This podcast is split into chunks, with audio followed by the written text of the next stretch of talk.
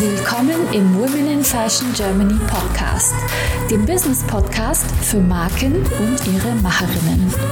Von mir, Sibel Rozart und mit spannenden Talkshow-Gästen. Heute zu Gast Esther Perband. Mensch, Esther, schön, dass du bei uns in der Show bist. Ich freue mich sehr. Hallo, grüß dich. Magst du mal erzählen für die, die dich noch nicht kennen, wer du bist und was du machst? Okay. Da gibt es viel Also, zu ja, erzählen. genau. Ähm, wo fange ich an? Ähm, mein Name ist Esther Perband. Ich bin in Berlin geboren, habe auch in Berlin Modedesign studiert und meinen Master in Modedesign in Paris gemacht und bin dadurch eben Modedesignerin und habe seit mittlerweile, ich glaube, 17 Jahren, fast 18 Jahren mein eigenes Label, mein eigenes Brand Esther Perband unter dem gleichen Namen hier in Berlin. Ja, da bist du ja eigentlich schon alter Hase. Seit 2004 ist das, glaube ich. Wenn Ich nenne mich auch gern. Dinosaurier. Ja. Sieht man dir gar nicht an. mhm. Du musst ja im Kindergarten angefangen haben. Nein, ich bin genau, auch das gehört vielleicht zu meiner Vorstellung. Ich bin 46 Jahre alt. Wow. Genau, habe mit 27 mein, ähm, mein eigenes Label gegründet. Hm. Wie machst du das, dich so jung zu halten? Äh, das ist- jetzt gehen wir schon richtig in die Tiefe, ne? Das sind die Fragen.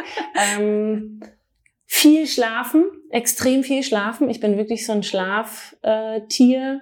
Ähm, ich habe, glaube ich, so, natürlich habe ich so ein bisschen die Feierei hier in Berlin 90er Jahre mitgenommen, genommen, aber relativ kurz und bin dann eben nach Frankreich gegangen, habe da auch gearbeitet und habe eigentlich das Gefühl, hauptsächlich immer nur gearbeitet und habe so ein bisschen diese, weiß nicht, was andere dann zwischen 20 und 35 machen, habe ich nicht so ganz extrem mitgenommen und ähm, und eben auch nicht geraucht oder nur von 35 bis 42 und das sind alles so ganz kleine Sachen, die glaube ich zusammenkommen. Ich habe äh, noch nie in meinem Leben Kaffee getrunken und deswegen eben auch Was? keine Milch. Nein, Was?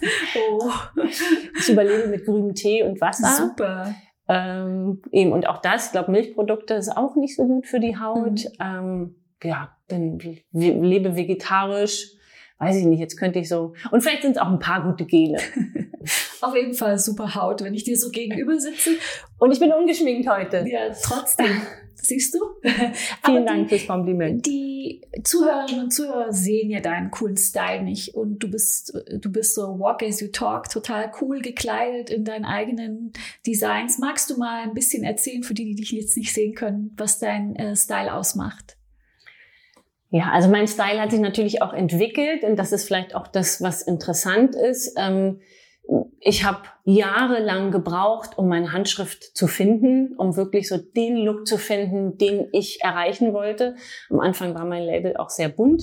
Das glaubt heute keiner mehr, aber ich würde sagen, so seit acht Jahren ist die Marke bekannt dafür, dass sie eigentlich fast ausschließlich schwarz ist. Und so sehe ich auch aus. Also ich ziehe wirklich nur schwarz an. Die Ausnahme ist mal ein weißes T-Shirt. Ähm, aber ansonsten ist das wirklich sehr reduziert von den Farben her. Und das gibt mir halt die Möglichkeit, so eine große Bühne wiederum zu schaffen für eine Aufmerksamkeit auf den Schnitt, auf Details, auf wirklich so ein, so Look irgendwie, auf eine Silhouette, auf ja, auf so ein starkes Gefühl, empowering, sagt man irgendwie so gerne im Englischen, genau.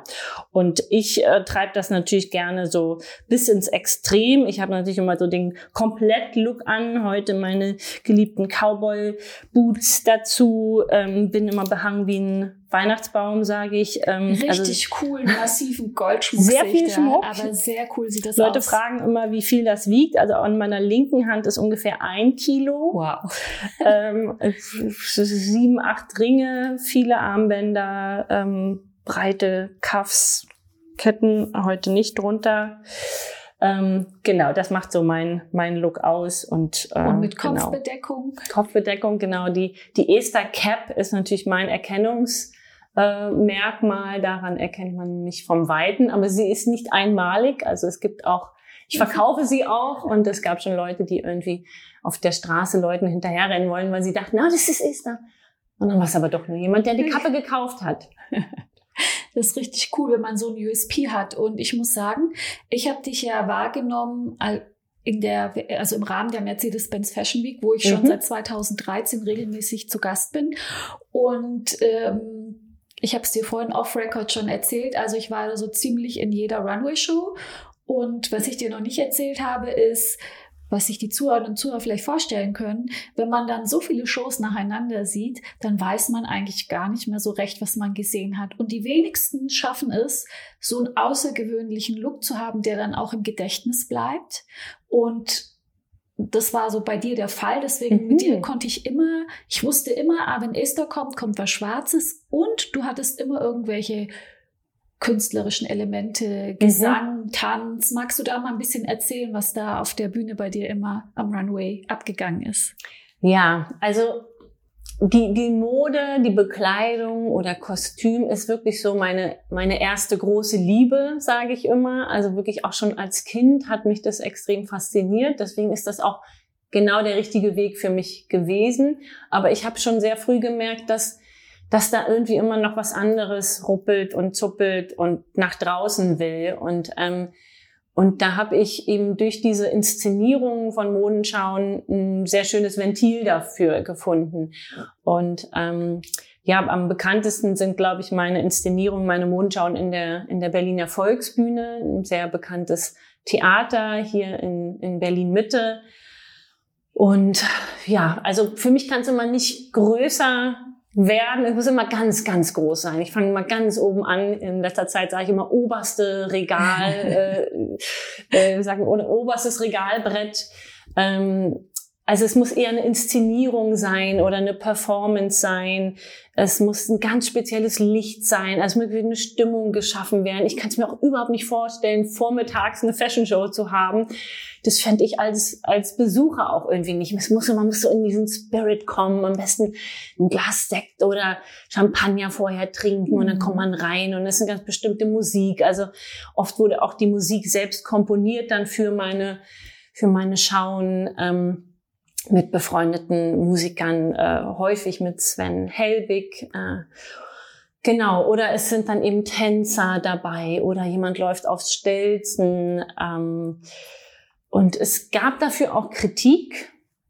Also, dass Leute gesagt haben, bei Ista geht es immer mehr um das Drumherum als um die Mode.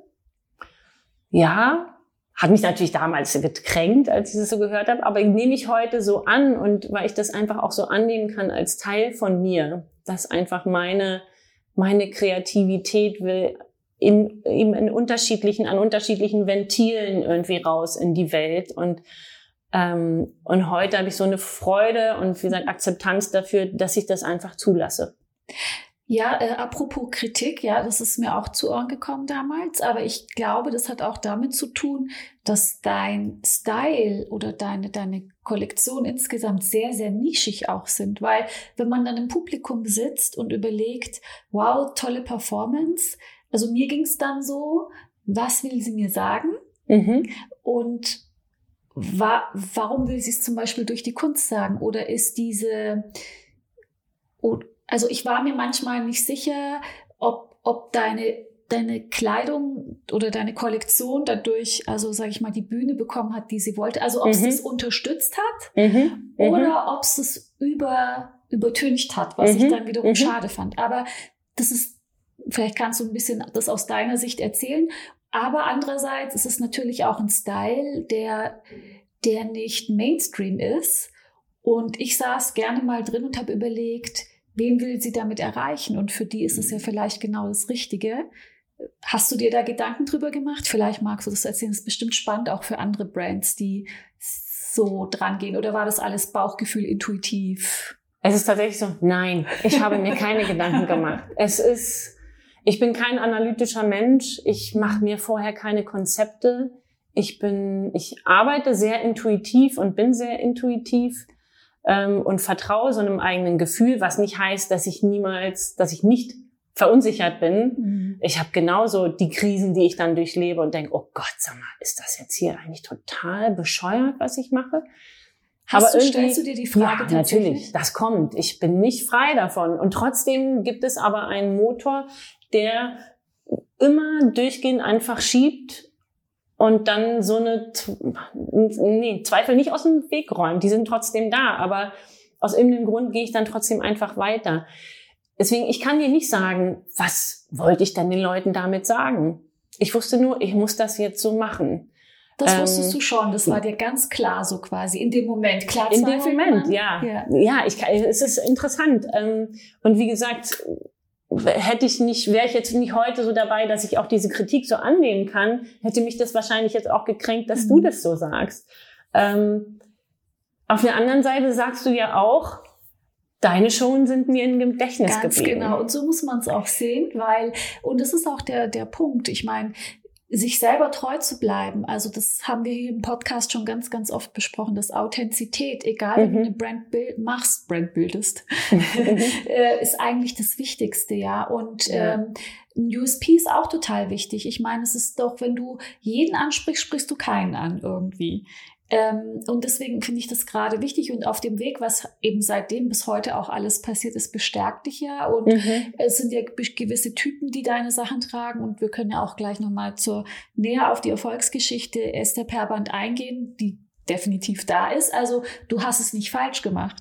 Äh, in keinem Fall. Deswegen darfst du dich auch nicht gekränkt fühlen. Und klar, wir zweifeln alle an unseren Entscheidungen. Das ist, glaube ich, auch im Kreativprozess. Kein Mensch macht, glaube ich, sowas ohne Zweifel. Hätte ja sein können, dass du vielleicht dir aber auch strategisch was dabei gedacht hast, weil jetzt kommt ja deine erste Soloausstellung mit Kunst. Ja, aber warte, bevor wir, ich muss noch mal einhaken. Da kommt noch was dazwischen, auf jeden Fall. Aber das ist so die Long Story, also ja. Long Story Short, auf jeden Fall. Deswegen. Aber ich finde es ich find's wirklich interessant. Also wenn, wenn du Lust hast, würde ich da gerne noch mal drauf eingreifen, weil, ich, weil du hast eigentlich gerade sowas, sowas losgetreten damit.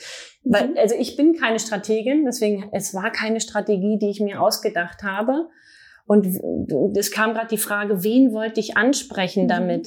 Und das war natürlich die Schwierigkeit, die ich mir selber damit gebaut habe, weil viele Leute dachten, und genau das sind auch deine Worte, es ist ein Nischenprodukt oder es ist nur ganz für ganz spezielle Leute oder ich kleide nur ganz spezielle Leute.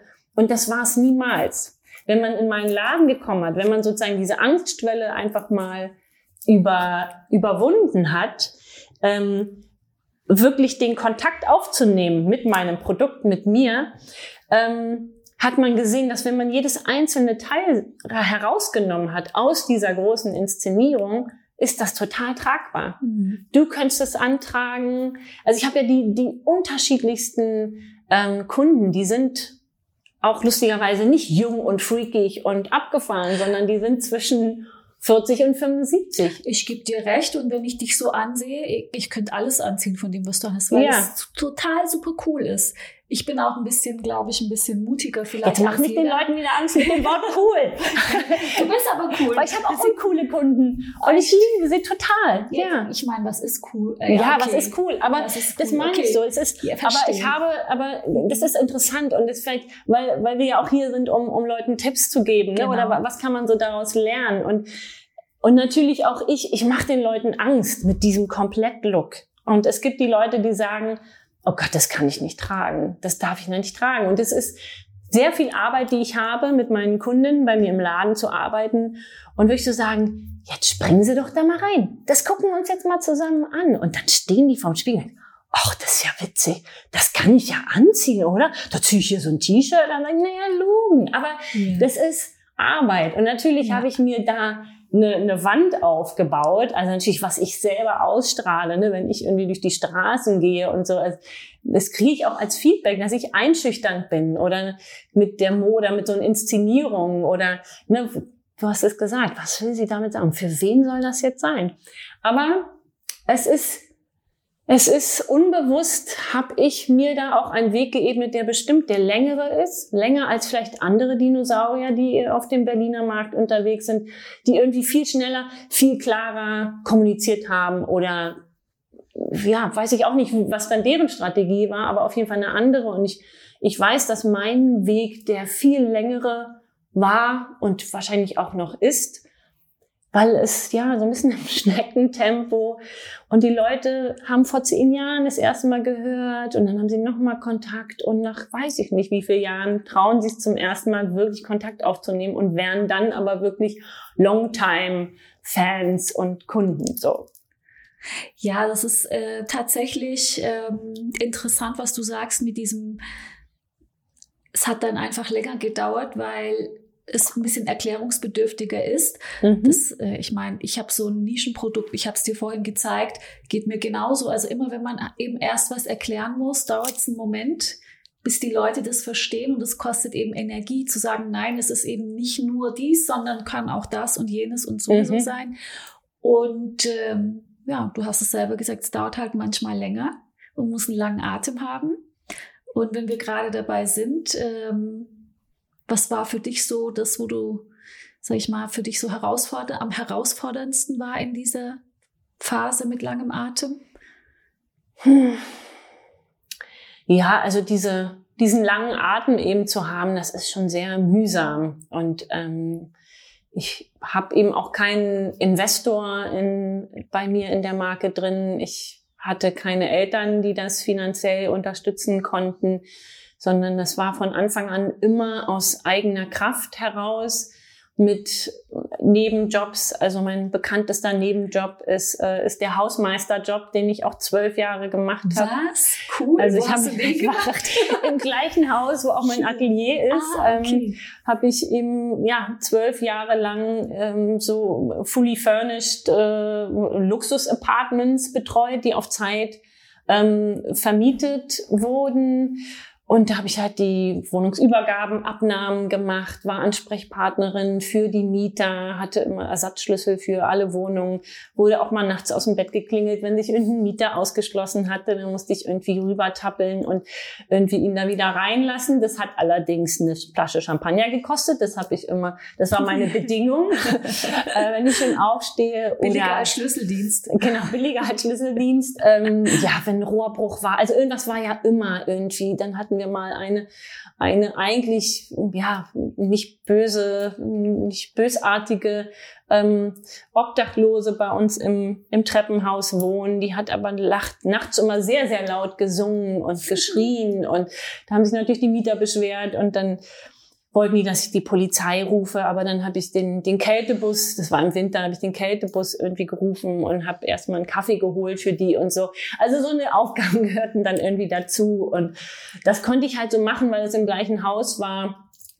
Und ähm, das hat mir eigentlich das, äh, das Leben, wollte ich gerade sagen, gerettet. Ja, aber finanziell. schon finanziell und eben auch den, ähm, ja, das, das Label gerettet. Oder ich habe einfach bezaubernde Vermieter da, die die haben mich irgendwie so ein bisschen adoptiert am Anfang. Also ich habe einen Kredit aufgenommen, musste ich, um überhaupt den Laden zu zu öffnen. Das war drei Wochen vor Finanzkrise 2008. Oh, wow. Drei Wochen später hätte ich den wahrscheinlich auch nicht mehr gekriegt und alle Liquiditätspläne konnte man in die gehabt. Tonne knicken danach. Ja, es kam ja. einfach überhaupt nichts rein und und dann hat, konnte ich auch, ja, eigentlich so das erste Jahr keine Miete zahlen. Bei jedem anderen Vermieter wäre ich im hohen Bogen rausgeflogen die haben irgendwie stillgehalten und haben dann irgendwann gesagt, ich sag, wir müssen was machen, so kann das nicht weitergehen. Ich, sag, hm, ich glaube auch.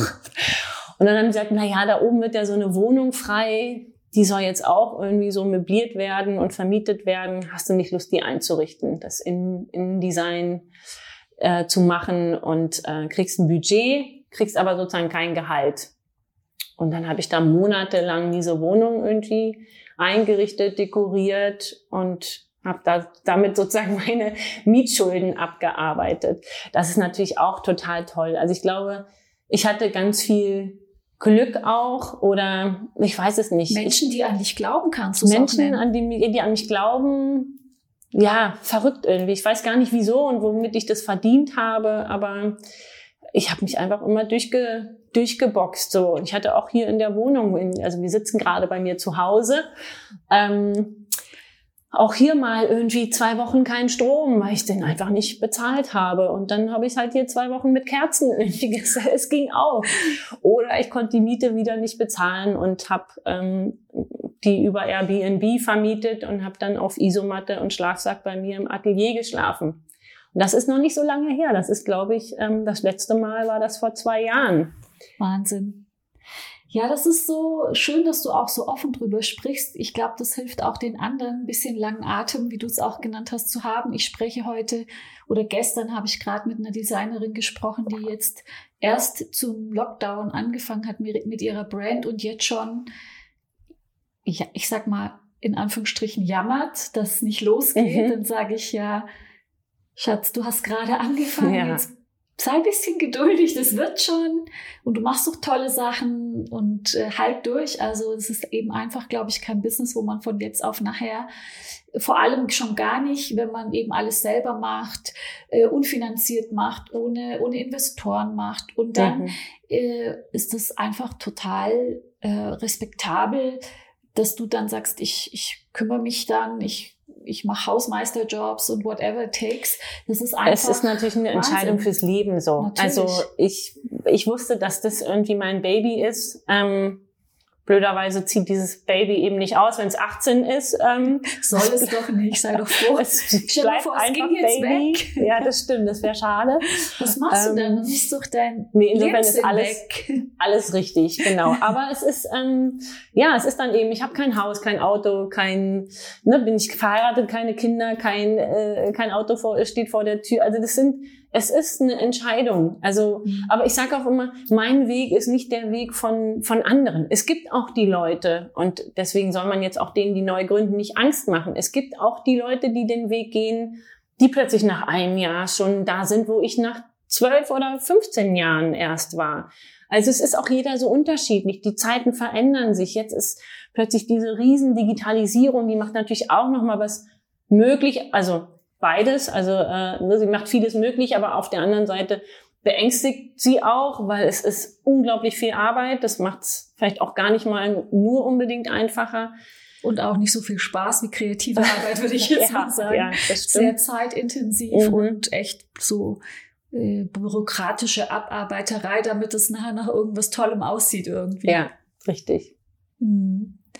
Wann hast du denn angefangen mit Digitalisierung, Online-Shop und sowas? Ich habe mich da auch lange vor gedrückt, vor der Digitalisierung oder was heißt drücken. Es war eben auch nicht die, die Kapazität da, weder finanziell noch irgendwie von Manpower, Womanpower mäßig, ähm, sondern eigentlich hat mich die Teilnahme, und jetzt rutschen wir wahrscheinlich ins nächste Thema, die Teilnahme an der, an der Designer Casting Show Making the Cut hat mich eigentlich dahin getrieben und ähm, eigentlich als das ist wahrscheinlich die Frage, wie bist du dazu gekommen? Oder ist das eine deiner Fragen? Ja, Dann schieß sie mal los. Natürlich. Haben die dich gefunden? Hast du dich beworben? Wie kam es dazu? Äh, wie war alles? Und überhaupt wissen ganz neugierig. Und überhaupt alles, genau. ähm, ich habe mich nicht beworben dafür sondern saß hier direkt auf dieser Couch, auf der wir sitzen. Ist das die Glückscouch? Ähm, ich weiß es nicht. Sie hat schon ein Brandloch. ähm, ich saß hier und es kam eine Mail rein von einer Castingagentur in Los Angeles, die äh, sagten, sie haben meine Arbeit gefunden, sie machen eben gerade weltweit Recherche und sind sehr begeistert davon und wollen mich fragen, ob ich mir vorstellen könnte, mich für diese Show zu bewerben ich habe mir das so durchgelesen, habe gesagt, okay, von Heidi Klum und Tim Gunn, dachte ich, nee, auf gar keinen Fall. Das bin doch nicht ich. Das ist ja nicht die Esther, die hier irgendwie die große Fahne und Kunst und Volksbühne und so. Ich gehe doch jetzt nicht hier in den Kommerz und mache da irgendwie so eine Show mit. Ich habe Gott sei Dank nicht gleich geantwortet, sondern habe einfach mal ein paar Tage das sacken lassen und ein paar Nächte drüber geschlafen. Und ja, und dann dachte ich, ja, Moment mal, Moment mal, eigentlich ist es doch genau das, was ich brauche. Endlich irgendwie Aufmerksamkeit, internationale Aufmerksamkeit für die Marke, weil sonst krieg ich hier irgendwie den Popo nicht hoch mit der Marke. Also ich rödele, wie gesagt, seit 17 Jahren ähm, und irgendwas muss passieren. Ähm, und dann, ja, hatte ich irgendwie den Mut zu sagen, okay, ich mal gucken. Also erstmal muss ich ja auch genommen werden und, und dann ging eben ein, äh, sozusagen im, im Backend äh, heimlich so eine, so eine ja, Bewerbungsphase los. Ich konnte ja keinem davon erzählen. Es, ähm, Durftest du wahrscheinlich gar nicht. Durfte ich nicht. Also mhm. riesige Verträge, äh, NDAs, also Konntest ähm, du die anwaltlich prüfen lassen? Hast du einfach unterschrieben? Konntest du dich jemand anvertrauen, der sich ähm, auskennt? Ich hatte, ich hatte sozusagen einen, einen Freund so im Vertrauen, mit dem ich das besprochen habe, der die Verträge gelesen hat. Der hat jahrelang auch als Geschäftsführer in, in großen Agenturen gearbeitet. Ähm, am Ende kann man da aber auch nichts dran machen. Also entweder man akzeptiert so einen Vertrag oder nicht. Ja, man muss nur wissen, was auf einen zukommt. Also ob man seine Seele verkauft oder was man eigentlich alles mitverkauft. Ich habe gerade hier diesen, diesen Netflix, äh, wie heißt denn der nochmal, den Amerikaner gesehen, den, ähm, den Designer, der wirklich seine Seele verkauft hat mit B. Wie heißt denn der nochmal? Ich komme jetzt nicht drauf, bin ich. Burton, Brandon, äh, ich, ich schreibe es in die Show Notes, wenn ich drauf komme. Egal, okay. Weil ich habe ich hab ja gerade Fernseh- und äh, Netflix-Verbot, ah, ja, ja. deswegen stimmt, ich bin raus aus dem Thema. Okay.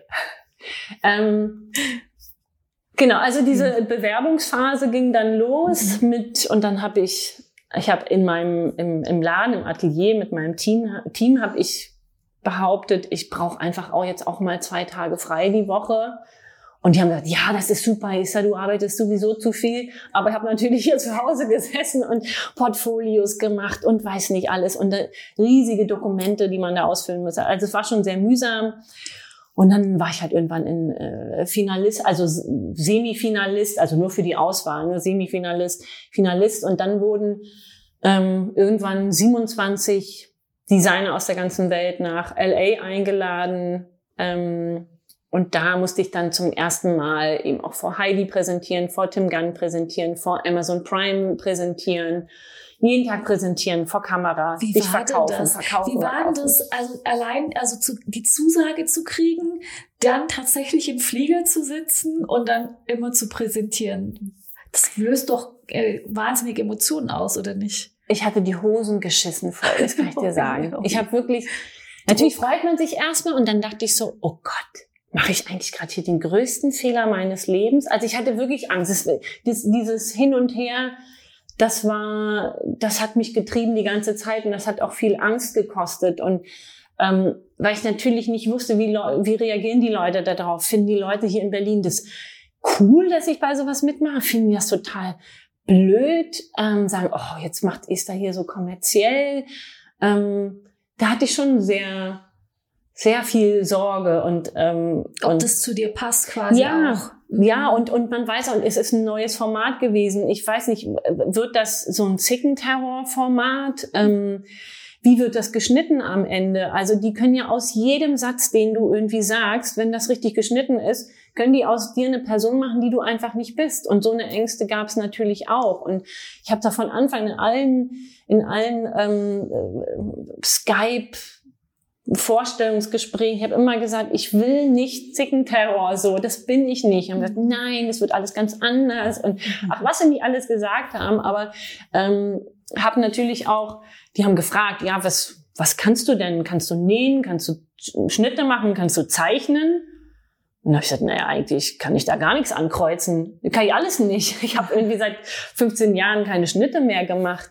Bin jetzt nicht die Zeichnerin wirklich. Ähm, und Nähen ist auch nicht so meine Stärke. Da dachte ich, oh Gott. Und das haben die dann mich auch nochmal gefragt in den Interviews, wie sieht es denn damit aus? Und dann habe ich das auch ehrlich gesagt. Und dann wird, ja, ist nicht so schlimm, weil es geht ja auch eher um etabliertere Brands und ähm, äh, es geht eher um, um Business. Und dann, naja gut, seit 15 Jahren, 16, 17 Jahren mache ich mein Label, werde ich schon Antworten irgendwie haben. So, aber ja, dann kam eben irgendwann die Zusage, ich bin dabei und dann hat mich ähm, Birgit, meine, meine beste Freundin und Fotografin hier aus Berlin zum Flughafen gebracht. Und ich habe die ganze Hinfahrt nur geheult oh, Taxi. Die wusste gar nicht, was sie mit mir machen soll. Ich denke, es wird schon, ist da, schafft das. naja, ja, und dann bin ich da einfach eingetaucht und ähm, musste eben sehr viel zeichnen, sehr viel nähen, sehr viel Schnitte machen. Tatsächlich, ja. Ich habe es ja. äh, zugegebenermaßen noch nicht gesehen, aber ich werde es mir jetzt natürlich anschauen. Es ist unterhaltsam, würde ich sagen. Es ist kein Zickenterror, da bin ich sehr dankbar. Ähm, ich glaube, ich komme wirklich so weg, wie ich bin. Extrem authentisch, sehr ehrlich, ähm, so wie ich mit Menschen umgehe, so wie ich mit Mitarbeitern umgehe. ähm, ja, das kommt, glaube ich, rüber und für mich, also war es am Ende die beste Entscheidung für mich persönlich und auch für mein Business. Ich habe so extrem viel gelernt. Jetzt kommen wir eigentlich wieder zurück, weil du Digitalisierung, das mhm. war mitentscheidend der Punkt, warum ich es gemacht habe, weil ich gesagt habe, okay, ich habe beobachtet, wie sich die Branche verändert, wie sich die Industrie verändert in der Mode. Es war klar, es läuft daraus hin, darauf hinaus, dass einfach alles sehr, sehr, sehr digital wird. Und dann habe ich gedacht, so, dann geh jetzt, dann geh ins Praktikum, wie du gesagt hast, du bist in, in Praktikum bei dir selber gegangen. Habe ich gesagt, okay, dann gehe ich jetzt mit meinen Dinosaurierjahren einfach nochmal ins Praktikum und gehe zum Größten und lerne von dem irgendwie, was es dort zu lernen gibt und ähm, und eben bei Amazon äh, ja und habe gesagt, ich ziehe mir da raus, was ich lernen kann und transformiere das aber in meine DNA dann wieder und ich glaube, dass den den Brückenschlag habe ich glaube ich gut hingekriegt. Also sieht sehr schön aus, deine Webseite auf jeden Fall. Ich habe sie mir angeschaut. Ist auch sehr authentisch, finde ich. Sieht auch nicht so aus wie jeder andere Shop. Also es hat schon eine ja, kann man sich mal anschauen. Es hat schon deine DNA. Viel Arbeit. Ja, sieht auch so aus wie viel Arbeit. Mhm. Wer sich ein bisschen auskennt, erkennt, dass es viel auch individueller Inhalt ist und äh, sieht aber ja, toll diese, aus. Hat diese viel gelohnt. Arbeit, ja, hat sich gelohnt. Ähm, also wirklich Glück gehabt. Ich muss immer auf Holz klopfen, weil natürlich diese Show, das wurde in 2019 gedreht, deswegen sieht War man das, das auch alles Covid, noch, ja. genau, mhm. deswegen auch alles noch ohne Masken und wir sind einmal um die ganze Welt gereist. Also wir haben ja in, in New York angefangen, sind dann nach Paris, dann nach äh, Tokio, dann sind die Finalisten wieder in ihrer Heimatstadt, also dann wieder nach Berlin und dann wieder nach New York. Das wäre gar nicht möglich gewesen. Aber die Ausstrahlung war halt wirklich genau zum ersten Lockdown so. Und ich hatte aber eben vorher acht Monate Zeit, also von Ende Dreh bis Ausstrahlung, mich digital vorzubereiten. Und die acht Monate habe ich auch nur dafür genutzt. Ich war null kreativ, ich habe keine neue Kollektion gemacht, sondern ich habe gesagt, okay, als allererstes muss eine perfekte Website, perfekter Webshop hin, Instagram ähm, muss einfach, da muss eine Struktur, da muss eine Idee hinterstehen, was, was will ich damit irgendwie machen. Und das hat einfach acht Monate gedauert. Also, und das, und dann war einfach eine Struktur da und ich konnte den Laden zumachen. Also das, was dann erst Leute anfangen mussten, sich aufzubauen während Corona, war ich schon am Start. Möchtest auch du mit deinen vorhandenen Potenzialen, Fähigkeiten und Kenntnissen deine unverwechselbare Marke im Fashion- und Lifestyle-Segment aufbauen? Ich helfe dir gerne bei der Gründung deiner eigenen Marke, biete dir meine Erfahrungen, meine Plattform und den Zugang zu meinem exklusiven Netzwerk. Triff jetzt deine Entscheidung und vereinbare dein kostenfreies Vorgespräch mit mir auf womeninfashion.de slash mentoring. Das hat doch sicherlich ganz toll zu Umsatz geführt. Ja, hat es. Also ähm, es war eigentlich unglaublich, was für eine Aufmerksamkeit dann kam. Also von Tag Hast du ein. nicht gerechnet? Oh, es ist so schwierig gewesen, irgendwas zu planen. So und mhm. ähm, ich habe mir natürlich auch irgendwie einen Berater ins Boot geholt, um irgendwie einschätzen zu können, was passieren kann. Aber mhm. letztendlich kann man es nicht. Ähm, die Strategie war, die hat mir aber auch fast Kopf und Kragen gekostet. Ich tu einfach so, als wäre jedes Teil, was im Online-Shop ist, endlessly verfügbar, egal in welcher Größe, obwohl ich es nicht auf Lager hatte. Und dann ging das los mit den Bestellungen. Ich, ich dachte, ich, ich, ich, wir hatten so ein, dann so ein iPad, was immer so gepinkt hat, wenn eine Bestellung mhm. reinkam. Und dieses Ding hat einfach nicht mehr aufgehört zu pingen den ganzen Tag. Ich dachte, bitte hör auf, bitte hör Nein, auf. Ich hör es war, auf, aber ja, aber das war, ich habe einfach nur noch durchgearbeitet. Und, oh. und wir waren halt ein Mini-Team. Also wirklich nur, wir haben zu dritt diese Ordner, teilweise waren 600 Ordern gleichzeitig offen und wir wussten oh überhaupt nicht. Gott. Und dazu, und es ist ja nicht nur so, dass eine, nur eine Order reinkommt, du verpackst raus, sondern zu diesem Riesenansturm von Ordern kommt ja ungefähr mal dreimal so viel Kundenanfragen. Also dieser Kundenservice dahinter. Ich erinnere mich an einen Tag, es war ein Samstag, ich habe 16 Stunden durchgehend Kundenanfragen, Mails beantwortet. Oh mein Gott äh, sind die Schuhe true to size, äh, ich habe Größe so und so, was soll ich denn order? Ich habe nur mein, mein, Laptop, man sieht auch Leute, wenn die den Laptop sehen, dann, was ist da eigentlich? Sag mal, seit wann hast du den? Seit anderthalb Jahren? Warum liest man schon keine Buchstaben mehr auf deinen Tasten? Weil ich einfach nur da reingehackt habe. Wahnsinn. Und es war, also es war wirklich an so einem Moment, wo es auch gesundheitlich eigentlich an so eine Grenzen, also ich bin, ich bin einen Morgen hier aufgestanden, ähm, und mein Körper wollte einfach nicht mehr aufstehen. Es war ein Sonntag und ich wollte wieder um 10 Uhr drüben sein im Atelier. Ich bin einfach ich, schwarz vor Augen. Oh ich bin hier umgekippt, habe mir wirklich eine riesige Platzwunde in meinem Kopf geholt. Äh, und es war dann der Moment, wo ich meine ehemaligen Assistenten angerufen habe, die dann gerade fertig waren mit ihrem Bachelor, hat gesagt, ey, könnt ihr bitte sofort die Koffer packen? Die wohnen in Düsseldorf, wohnen ten in Düsseldorf, mhm. könnt ihr bitte sofort kommen? Ich brauche irgendwie eure Hilfe. Und eine Woche später hatte ich einen riesen Gerstenkorn, hatte nur noch ein Auge und dann noch mal eine Woche später hatte ich fast einen Nabeldurchbruch. Also es war schon grenzwertig. Aber wir haben gesagt, wir nehmen das alles mit. So und also die Strategie war, und wenn 15 oder 20 Kunden stornieren, weil sie sagen, es dauert denen jetzt zu lange, weil teilweise mussten sie schon drei, vier, fünf, sechs Wochen auf ihre Bestellung warten dann ist es so. Aber ich habe Tausende oder Hunderte von Kunden mehr, dadurch, dass ich sage, ich habe alles auf Lager, die ich dann eben als Kunden einfach gewonnen habe. So. Mhm.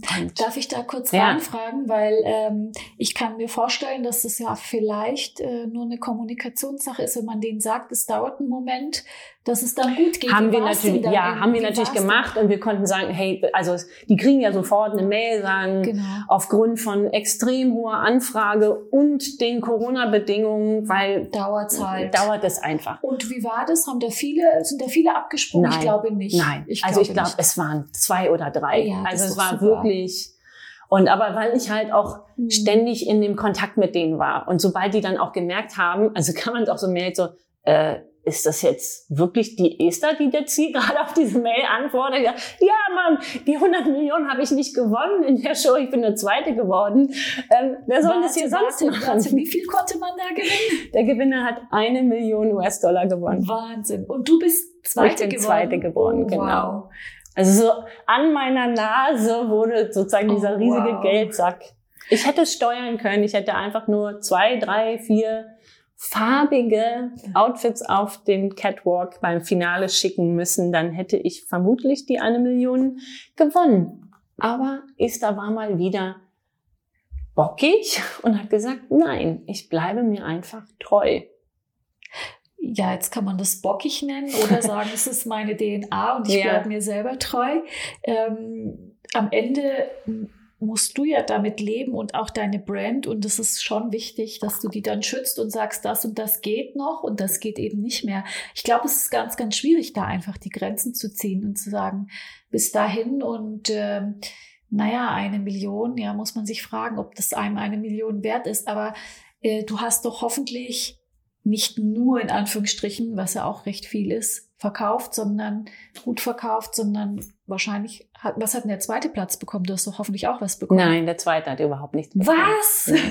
das ist aber gemein. Ja, es ist, es ist ein Investment. Also, weil ich war ja auch mhm. fast drei Monate weg. Ich musste hier sozusagen den Laden offen haben, musste das, hier Personal haben und dafür zahlen. Das wäre jetzt meine nächste Frage mhm. gewesen. Während du weg bist, ich höre das von anderen Castingshows so, dass da halt gar kein Einkommen da ist, weil man dann eben in man der ist Show dann einfach verhaftet ist. Genau. Genau.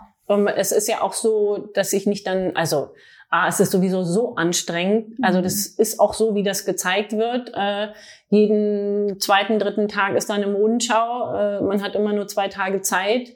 Ähm, wir hatten wenige Tage frei und die brauchte man dann auch einfach mal, um Luft zu schnappen. Aber zusätzlich bekommt man ja auch dann Handy und Computer weggenommen. Oh. Teilweise. Also zumindest am Anfang, die Wochen weil sie natürlich, also ich kann es auch verstehen, es ist wahrscheinlich auch so ein Schutz, um zu gucken, na nicht, dass die sich jetzt Inspiration oder Hilfe irgendwie von außen ja, holt. Guter so. Punkt. Guter ähm, Punkt. oder, oder auch Sorge, wie weit werden dann doch Fotos ne, nach außen geschickt. Aber also das war, das war wirklich hardcore für mich anzukommen. Ich war die letzte von den zwölf Designern in New York im, im Hotel, kam an. Äh, nach zehn Minuten kam jemand in mein Hotelzimmer und gesagt, okay, wir treffen uns in 15 Minuten unten. Ähm, ich komme vorher noch bei dir vorbei, gibst mir alle deine Handys und deinen Computer. Ich so, äh, aber ich habe mein Team zu Hause, also die müssen irgendwie, die haben Fragen, keine Ahnung. Er sagt, ja, dann schreib denen jetzt noch schnell eine Mail, aber für ein paar Tage sind jetzt erstmal, ist erstmal weg. Und da ging mir auch wirklich der Arsch auf Grundeis. Aber das ist auch, das ist spannend. Ich finde das ja. mittlerweile auch alles total interessant, weil das sind natürlich auch die Knöpfe, die gedrückt werden, so, ne? Also da ist dann, ja, du gehst einfach mal aus deiner Das ist auch die Isolation, ja. ja. Und das ist spannend, ja. was mit dir passiert. Und deswegen ist das überhaupt, mache ich keinen Vorwurf. Das sind Mechanismen, das ist geil, das ist spannend was mit dir passiert. Und du bist wirklich auf dich selber gestellt. Und dann, also bei mir, für mich war das super. Und deswegen sage ich, habe ich vorhin gesagt, dass ich auch persönlich das Beste war für mich, weil ich hatte das Gefühl, das ist auch so ein Zitat von mir, ähm, ich hatte das Gefühl, ich sei einfach wieder auf den Spielplatz zum Spielen geschickt worden. Ich konnte einfach drei Monate kreativ sein und musste nicht an Mails denken, an mein Bankkonto. Ich konnte einfach nur, ja, kreativ sein. Es war wunderbar. Es war sau anstrengend, aber es war auch schön. War das so für dich jetzt auch emotional einer deiner größten Erfolgsmomente so in deiner Karriere bis jetzt? Oder gibt's da noch was ganz anderes? Nee, also das ist schon, das ist schon, bisher wurde das nicht getoppt. Nee. Mal gucken, was jetzt passiert. Also ich bin auch einfach so gespannt, was, was mhm. passiert. Es hat natürlich viel losgetreten irgendwie und also klar haben die Verkäufe auch wieder abgenommen. Ne? Das ist dann so ein Peak. Trotzdem ähm, bist du ja jetzt mal in der Erinnerung, die haben jetzt Teile von dir zu Hause. Ich glaube, du bist nahbarer geworden dadurch vielleicht. Mhm. Die kennen jetzt deine Sachen, verstehen, weil du am Anfang sagtest, manche haben es gar nicht verstanden, verstehen es jetzt vielleicht besser. Und äh, ich denke, dass das bleiben wird. Das geht ja nicht weg. Also ja. du hast jetzt eine riesen Datenbank, äh, kannst denen immer deine neuen Kollektionen schicken. Richtig. Insofern bist du ja jetzt in Touch und äh, ich meine, besser, besser kann man sowas nicht anfangen. Also so eine Digitalisierung ist doch super. Ja. Auch toll, dass der Shop eben dann bereit war, als die Kunden kamen. Ja. Auch wenn die Ware dahinter jetzt noch nicht so, aber da ja, also auch da, weil es geht ja auch ums Business hier. Das mhm. war natürlich interessant. Also da funktioniert natürlich so eine Rohertragsrechnung nicht mhm. bei diesem Prinzip, ne, was ich da hatte, weil wir dauerhaft letztes Jahr nur Einzelanfertigung gemacht haben. Eine Einzelanfertigung kostet was anderes, als oh, wow. wenn ich davon natürlich irgendwie 10, 20, 30 Stück in meiner Produktion in Polen mache. Aha. Es ist halt zweimal die Woche ist der polnische Fahrer hin und her zwischen uns und der polnischen Produktion gefahren. Und wir haben wirklich fast Einzelteile gemacht. Wahnsinn. Die kosten dann aber zwei bis drei bis viermal so viel. Ich kann natürlich aber dann trotzdem nicht im Online-Shop das viermal machen. Also, aber das mhm. war auch bewusstes Risiko. Aber deswegen muss man auch so ein bisschen die, die Verkäufe sozusagen vom letzten Jahr in Relation sehen für was für ein enormes finanzielles Investment auch einfach diese ganze Struktur Klar. dahinter war, die das so so, also ich musste das auch selber lernen, ne? weil natürlich in dem Moment denkt man so, es macht die ganze Zeit Bing, Bing, Bing, Bing, Bing auf diesem iPad aber was dann auch die ganze Zeit eigentlich so schön rausfließt auf der anderen Seite. Ähm, aber ein, ein unglaubliches Learning-Jahr gewesen. Also deswegen habe ich so gesagt, okay, 2020 war mein Learning-Jahr und 2021 hoffe ich, dass es so ein bisschen mein Earning-Jahr wird, aber nicht planbar. Auch 21, nicht? Ja, spannend, wie du das erzählst, auch was am Backend dann passiert, also mit deinen ganzen Produktionen. Ich habe jetzt gar nicht drüber nachgedacht, dass das ja auch, auch Einzelteile sind. Ich habe jetzt gedacht, okay, du musst es dann halt vielleicht keine Ahnung, eben so und so viele Stücke nachproduzieren lassen und es natürlich in Handarbeit Nein. alles geht. Da muss man das sich auch ein noch mal, einziges Teil, das heißt einzeln zugeschnitten. Ja, da muss man sich, wie machst du das? Äh, deine, äh, wahrscheinlich muss man sich da seine Preise noch mal überlegen, oder? Muss seine Preise wahrscheinlich anpassen. Waren die zu niedrig im Nachhinein? Für Einzelteile? Ich wusste es ja, dass das passieren würde. Ja, es war so, das bewusste, mh. es ist ja kein Risiko, aber es war dann doch die bewusste Strategie dahinter, dass wir dann, ich habe mehr davon, wenn ich erstmal möglichst viele Kunden einfach habe, weil wie du es auch gesagt hast, die habe ich in meinem, also ich habe irgendwie in meinem äh, äh, Newsletter, also jeder, der der Kunde ist, wird automatisch, ja, ist dann in der Datenbank drin im Online-Shop und ist dadurch ja Kunde und auch Newsletter-Kunde. Da sind über 9000 Leute jetzt. Super. Mit denen kann ich ja arbeiten. Das ist sozusagen ein Kapital. Mhm. Das kann ich gar nicht, also das muss man dann eigentlich in Relation widersetzen mit dem, was ich vielleicht verloren habe letztes Jahr, weil ich nicht so kalkuliert habe durch diese Einzelanfertigung.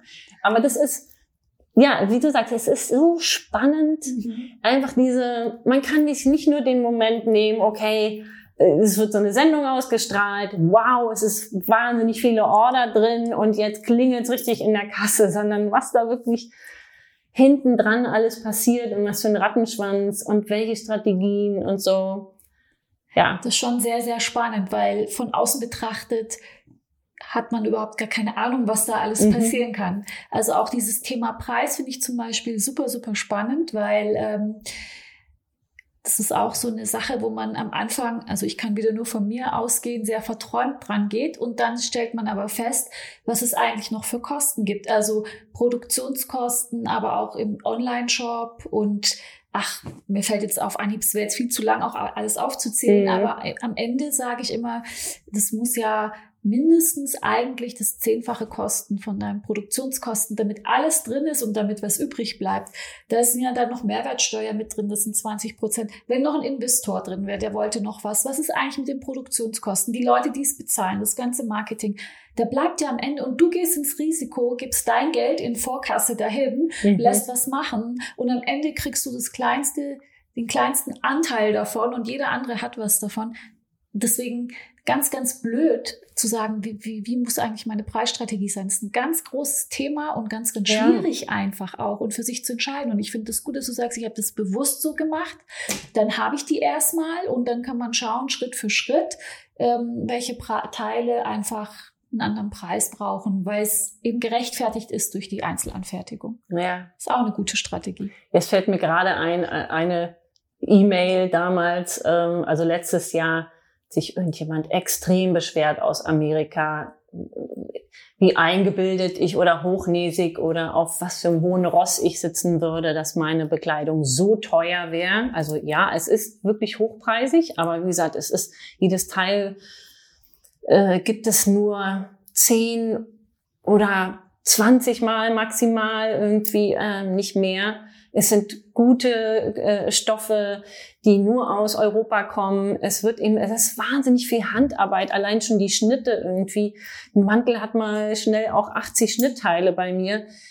Das sind halt einfach Kosten. Aber er hat gesagt, ja, Unverschämtheit und so und äh, kein Wunder, dass, ne, dass man dann irgendwie so ein Superstar ist und sowas. Und dann habe ich den mal ganz genau aufgezählt, was da alles dazugehört und das Hast er gerne auch. Gemacht, ja, habe ich mir, weil das lasse ich dann nicht auf mir sitzen. Aber das war natürlich auch noch so der Anfang, wo wo so wo Kritik, ja, wo Kritik natürlich auch wehgetan hat. Ja. So, ne? Also mittlerweile äh, würde ich auf sowas nicht mehr antworten. So. Aber da das so, was fällt dir mal ein? Der soll mal hier vorbeikommen irgendwie und sich das angucken. Ähm, ja, ich habe auch gesagt, ich bin, ich gerne äh, lege ich das alles total offen, meine Kalkulation. Ähm, aber da kam dann auch nie wieder irgendwie eine Antwort. Ja, irgendwie jeden kann man es auch nicht recht machen und Nein. dann dann ist es halt so. Oh Mann, ich könnte noch stundenlang drüber quatschen. Mir fallen noch tausend Fragen ein, aber ich möchte so unbedingt auch auf deine Sole-Ausstellung zu sprechen kommen, die jetzt demnächst startet. Ja, ganz, ganz aufgeregt bin ich da selber. Ähm, und das ist, ja, ist eigentlich jetzt eine schöne Weiterführung, weil diese Teilnahme bei Making the Cut hat mich wirklich mutiger gemacht. Mutiger gemacht, Dinge zu machen, die ich einfach will. Wahrscheinlich ist auch, dass es dadurch, dass es finanziell jetzt etwas einfacher ist, ähm, kann ich mir Dinge erlauben, die ich mir vorher nicht erlauben könnte. Also äh, zum schön. Beispiel Dinge zu tun, also fast schon Couture-Teile zu machen, die so aufwendig sind. Äh, also es gibt auch wirklich in meinem Online-Shop Sachen zu kaufen, die kosten 5000 Euro. Die hängen nicht bei mir auf der Stange, aber wenn sie jemand angefertigt haben will, hätte ich vorher niemals machen können. Aber das macht mir einfach so eine Freude, mich da auszuleben und sowas eben umzusetzen. Und ähm, genauso bin ich da jetzt mutiger geworden, noch wieder ein neues Ventilchen aufzumachen für, ähm, für was da aus mir heraus will. Äh, und vor ein paar Jahren habe ich schon ein großes textiles Bild gemacht, zweimal ein Meter und ich weiß es nicht. Es hängt im Fashion Council Germany, weil ich selber auch keinen Platz dafür habe, eine textile Landschaft. Und da hatte ich schon immer Lust, mal mehr so in die Richtung zu machen, also wirklich in die Kunst zu gehen oder eben die Mode oder ja inspirieren zu lassen. Meine Mode inspirierend, oh Gott, warte, jetzt habe ich einen Knoten in meinem Satz, also sozusagen Kunst von meiner Mode inspirieren zu lassen, so rum. Mhm. Ähm, und da kam ähm, eben dieser schöne Moment letztes Jahr, dass ein Galerist aus Leipzig, Jochen Hempel, hat eine ganz tolle, sehr große Galerie auf der Alten Spinnerei oder Alten Spinnerei Gelände in Leipzig in meinen Laden kam letztes Jahr und gesagt hat, er beobachtet das irgendwie, was ich da so mache und ob ich nicht Lust hätte, irgendwie mal was in seiner Galerie zu machen. Sowas braucht man mir ja nicht zweimal sagen. Ähm, und er hat gesagt, du kannst ja einfach mal kommen, dir das angucken. Und das war irgendwie an einem Donnerstag, sage ich jetzt mal ungefähr. Und dann habe ich gesagt, im Kalender geguckt. Ich gesagt, na, also wenn, dann machen wir es jetzt sofort. Ich gesagt, Montag könnte ich kommen. Ich so, ach so, ja, okay, gut. Dann bin ich in den Zug gestiegen und ähm, habe mir das angeguckt. Und das ist ungefähr ein Jahr her. Und morgen ist eben jetzt endlich die Ausstellungseröffnung, die Vernissage in Leipzig. Und da bin ich sehr aufgeregt. Und es geht tatsächlich um, wieder um textile Landschaften oder auch Haute Couture für die Wand. Das sind alles nur so Arbeitstitel. Äh, und die sind teilweise digital auch entstanden. Ich arbeite mittlerweile sehr intensiv mit meiner Schnittmacherin mit 3D-Programmen. Ähm, also auch für die Bekleidung, was, ähm, das ist aber eigentlich nochmal ein ganzes anderes Thema, was wir aufmachen, aber bleiben wir mal kurz bei Leipzig.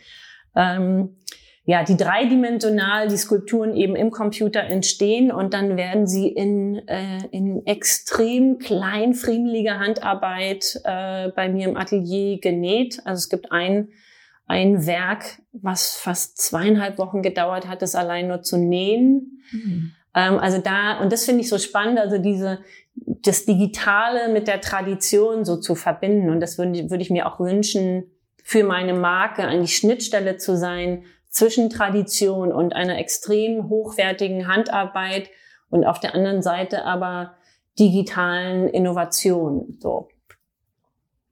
Das klingt alles super spannend. Also du sagst, es ist eine Solo-Ausstellung. Mhm. Und sind die alle mit Textil? Nur, dass ich mir das so vorstellen kann. Die sind alle mit Textil, ja. Mhm. Und sind das Bilder oder sind das Skulpturen? Oder es sind drei, ja, ja ähm, also ich finde den Begriff textile Landschaften passt eigentlich ganz mhm. gut. Muss also weil es sind einlassen, genau ja. textile was ist das? Ne? Also ja, es ist es es sind Gebilde, es sind Skulpturen aus Textil genäht, aber sie sind teilweise auch gerahmt, also sie hängen an der Wand, aber kommen wie dreidimensional aus der Wand heraus oder aus dem aus dem Bild. Und sind die alle schwarz? ja, sie sind alle schwarz. Super. Wie genau. lange können wir denn die Ausstellung sehen? Wie lange läuft die? Die Ausstellung läuft also vom, vom 5.6., vom 5. Juni bis zum 10.7., also ungefähr fünf Wochen lang. Dann, ich denke, bis dahin kann man sie auch persönlich. Äh, ja, also auch morgen oder hingehen. morgen genau mhm. wird es möglich sein zu kommen. Also jeder ist herzlich eingeladen. Ähm, man muss natürlich gucken, wie viele Leute dann gleichzeitig in die Galerie äh, können, aber die Galerie ist groß, die ist 400 Quadratmeter groß. Wo ist denn die genau in Leipzig? Weißt du das? Die ist in der alten Spinnerei. Mhm. Adresse müssen wir sozusagen einblenden, die habe ich jetzt nicht im Kopf. Ja, das kann man, ich kann sie dazu schreiben oder ich, ich werde es dazu verlinken. Mhm. Ich denke, äh, aber das findet man auch, wenn man es googelt, wahrscheinlich. Genau. Jochen Hempel so heißt die Galerie in der Spinnerei in Leipzig. Und wenn wir jetzt das Thema zum Ende spinnen oder unseren Podcast, haben wir, es gibt so vieles, worüber wir nicht gesprochen haben. Also ich ja, glaub, ich merke es selber gerade auch. Folge, also da müssen wir unbedingt mal wieder eine andere Folge machen, aber was haben wir, was sollte unbedingt diese Folge noch rein? Also ich überlege gerade, ob du die nächste Fashion Week dabei sein wirst. Frankfurt, Berlin, bist du irgendwo dabei? Ja, ich bin gerade am Planen so. Ähm, ich habe mich ja auf die digitale Reise begeben und das ist mein Thema. Teil davon oder der Anfang ist auch diese Ausstellung eben morgen. Und Ende der Ausstellung, die ja genau eben in diese Zeit der Frankfurt Fashion Week fällt, ähm, an dem Moment soll sozusagen die Kunst wieder meine Mode inspirieren. Also sozusagen, dass es einen Kreislauf gibt. Zuerst hat meine Mode die Kunst inspiriert und am Ende der Ausstellung wieder andersrum. Das heißt, dass aus diesen dreidimensionalen Gebilden wieder Bekleidung wird, die aber rein digital entworfen Verstehe. wurde und auch entsteht. Diese gibt es gar nicht physisch oder die wird es auch nicht physisch geben. Gibt es da auch NFT-Tokens dafür? Noch nicht. Aha, Nächste, nächster Podcast. Oh, nächster Podcast. Oh mein Gott. Nein, also, also das ist, wie gesagt, es ist äh, gerade wirklich so ein bisschen mein Steckenpferd. Ich habe unglaublich Lust, in dieses digitale Thema reinzugehen und auch in die NFTs reinzugehen das ist aber nochmal ein ganz neues Kapitel und ich muss erstmal ein paar Dinge abschließen, aber ähm, das wird wenigstens auf jeden Fall ein Thema sein, mit dem ich mich beschäftigen werde. Ähm, zurück zur der Fashion Week. Also es soll sozusagen eine Modenschau entstehen, die rein digital ist. Also wirklich auch die Bekleidung ist nur digital auf Avataren zu sehen, aber in einem realen Raum, nämlich in der Galerie. Und ähm, dazu habe ich gerade wirklich interessante Meetings mit den Fachleuten. Also ich muss ja auch selber gerade jeden Tag lernen, lernen, lernen, mich in diese ganze Technik irgendwie reinzuarbeiten. Doch super spannend, oder? Diese ganzen neuen Technologien und dann da von Anfang an so dabei zu sein. Auch wenn du jetzt sagst, du bist eigentlich Dinosaurierin, hast eigentlich relativ spät einen Online-Shop gemacht, mhm. aber jetzt bist du bei der Geschichte ganz am Anfang direkt dabei. Ja, ich habe irgendwie cool, das oder? Gefühl, ich möchte nicht, dass der Zug ohne mich ab, ja, abfährt. Und ich weiß auch gar nicht, woher dieser, dieser Drive da plötzlich kommt, weil ähm, es ist wirklich sehr viel Arbeit und es ist noch kein, kein monetärer Nutzen dahinter. Also es ist im Moment nur Investition, Investition, Investition. Und das, glaube ich, sich das entwickelt zu einem dass ich es auch wirklich nutzen kann oder finanziellen Nutzen haben kann, wird später sein. Aber vielleicht ist, wird es genauso eine Geschichte, wie dass man damals nicht verstanden hat oder du auch nicht verstanden hast, warum muss da jetzt so eine verrückten, crazy Modenschauen machen, wo es irgendwie, wo man gar nichts mehr kapiert. Ist das Gleiche jetzt, dass ich, dass ich sage, ja, und dann wird auch noch irgendwie digitale Bekleidung gelauncht bei mir und man kann digitale Esther Perband Kleider kaufen muss man nicht verstehen, aber vielleicht versteht man es dann in fünf Jahren. Das hast du schön gesagt. Aber jetzt warte mal, bevor wir aufhören. Ich habe jetzt noch nicht verstanden. Es bleibt digital und es bleibt in Frankfurt, oder? Wird's in irgendwie, oder gibt es in Frankfurt irgendwo eine Galerie? Habe ich das richtig verstanden? Nee, es gibt in oder? Frankfurt keine Galerie. Es, ähm, es soll einen Livestream, Livestream.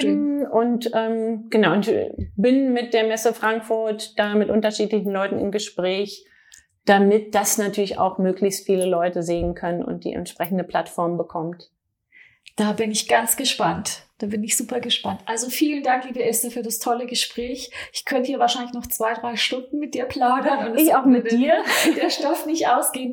Wir vertagen das auf einen anderen Podcast ja. und hoffen, dass unsere Zuhörerinnen und Zuhörer auch so viel Inspirierendes und Interessantes und auch für ihre eigene Marke im Aufbau mitnehmen konnten. Ich glaube schon. Vielen Dank. Ich danke dir.